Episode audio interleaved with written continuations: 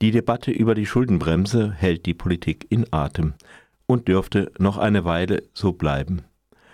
Eingeführt wurde sie infolge der europäischen Finanzkrise.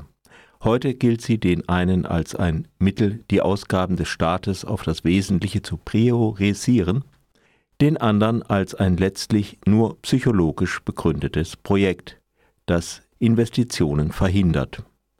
Die von Angela Merkel einst ins Feld geführte allegorische schwäbische Hausfrau muss als Beleg herhalten. Um die Einführung zu verstehen, muss man auf die Situation eingehen, in der sie mehrheitsfähig wurde. Es geht dabei um das Schuldensystem der Staaten. Die Staatsschulden bestehen aus einem riesigen Haufen von Anleihen mit unterschiedlichen Laufzeiten. Jedes Jahr wird ein Teil fällig und wird dann zurückgezahlt. Meistens wird das Geld für die Rückzahlung wieder als Anleihe am Kapitalmarkt aufgenommen. Das heißt, der Staat gibt ständig Anleihen aus, selbst wenn es sich nicht um neue Schulden handelt. Die, für die Anleihen muss dann auch der Zins geboten werden, der von den Anlegerinnen verlangt wird. Es gibt hier eine Ausnahme, nämlich dass bestimmte Anleger praktisch dazu gezwungen sind, einen Teil ihres Geldes dem Staat zu leihen, weil er größere Sicherheit bietet. Doch das ist die Ausnahme. Wenn nun die Schuldenlast des Staates über ein gewisses Maß hinausgeht, stufen die Ratingagenturen die Bonität der Staatsanleihen herunter und entsprechend steigen die Zinsen. Der Zinsanstieg und das bereits hohe Volumen der Kredite zwingen den Staat, noch mehr Anleihen auszugeben, was mit der Zeit auch weiter auf die Bonität durchschlägt und zu noch höheren Zinsen führt, und so kann der Mechanismus weitergehen, bis es einen Staatsbankrott gibt oder eine hohe Inflation, die zwar nicht für, niedrig für niedrige Zinsen sorgt, aber den Wert der Altschulden senkt. Ein solcher Vorgang wird als Schuldenfalle bezeichnet und in der war Griechenland und einige andere europäische Länder standen kurz davor. Eine Wiederholung einer solchen Situation sollte durch die Schuldenbremse ein für alle Mal ausgeschlossen werden. Dabei spielt Deutschland als größte Volkswirtschaft in Europa auch eine Sonderrolle als Notanker des Euro. Es gibt eine andere Denkschule, die meint, der Staat könne ruhig Schulden aufnehmen, denn durch höhere Staatsausgaben würde er auch das Wirtschaftswachstum und damit die Steuern ankurbeln, so dass zusätzliche Schulden aus dem Steueraufkommen beglichen werden könnten. Das stimmt allerdings nur zum Teil und hängt auch davon ab, welche Ausgaben erhöht werden.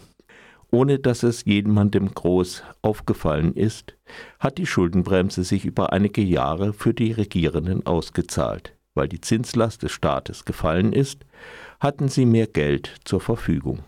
Aber natürlich wurde das dann als Erfolg des Regierungshandelns verkauft, während es im Grunde der Mechanismus der Schuldenbremse war, der sich auszahlte. Die Corona-Krise wäre auch ökonomisch wesentlich heftiger gewesen, wenn Deutschland sehr hohe Staatsschulden gehabt hätte. Trotzdem ist die Schuldenbremse eine Schönwetterinstitution mit einem Notfallknopf jeweils nur für ein Jahr. Im Moment wäre es sehr wohl vertretbar, etwas mehr Schulden aufzunehmen, um in Krisen handlungsfähig zu bleiben. Doch gedacht war bei der Schuldenbremse nur an die Möglichkeit einer vorübergehenden Konjunkturdelle oder einer seltenen kurzfristigen Naturkatastrophe. Indessen ist die Schuldenbremse vom ökonomischen längst zum politischen Instrument geworden. Da ist zum einen die FDP, die FDP hat keine großen politischen Projekte, für die der Staat Geld ausgeben müsste. Ihre Interessen sind den Staatsausgaben und damit der Schuldenbremse gewissermaßen vorgelagert. Die FDP ist ein Bollwerk gegen Steuererhöhungen, sie ist bemüht, Steuerschlupflöcher zu erhalten und wenn möglich heimlich kleine Steuergeschenke durchzureichen. Ein Beispiel ist die einseitige Erhöhung des Kinderfreibetrages, aber nicht des Kindergeldes. Ansonsten kann sich Finanzminister Lindner als Verteidiger der Schuldenbremse und damit als angeblich solider Finanzminister profilieren. Die Rechnung zahlen andere. Der CDU hingegen dient die Schuldenbremse als Mittel, die Regierung vorzuführen. Wenn die dann spart, etwa ein wenig bei der derzeit keineswegs notleidenden Landwirtschaft, dann schreien CDU und CSU CETA und Mordio. Dabei leiden auch CDU-Landesfürsten, unter den Bedingungen der Schuldenbremse und wenn die CDU an die Regierung käme, hätte sie auch ihre Not mit der Schuldenbremse. Dann wird es für sie schwer sein, rasch auf eine Änderung der Schuldenbremse umzusteigen. Im Zweifelsfall wird dann wieder bei den Armen gespart. Indessen könnten die ökonomischen und politischen Folgen einer schwäbischen Hausfrau, die zur Unzeit am Feuerlöscher gespart hat, noch länger zu spüren sein. Aber vielleicht wollen ja Konservative auch Krisensituationen konservieren. Auch Konservatismus kann innovativ sein.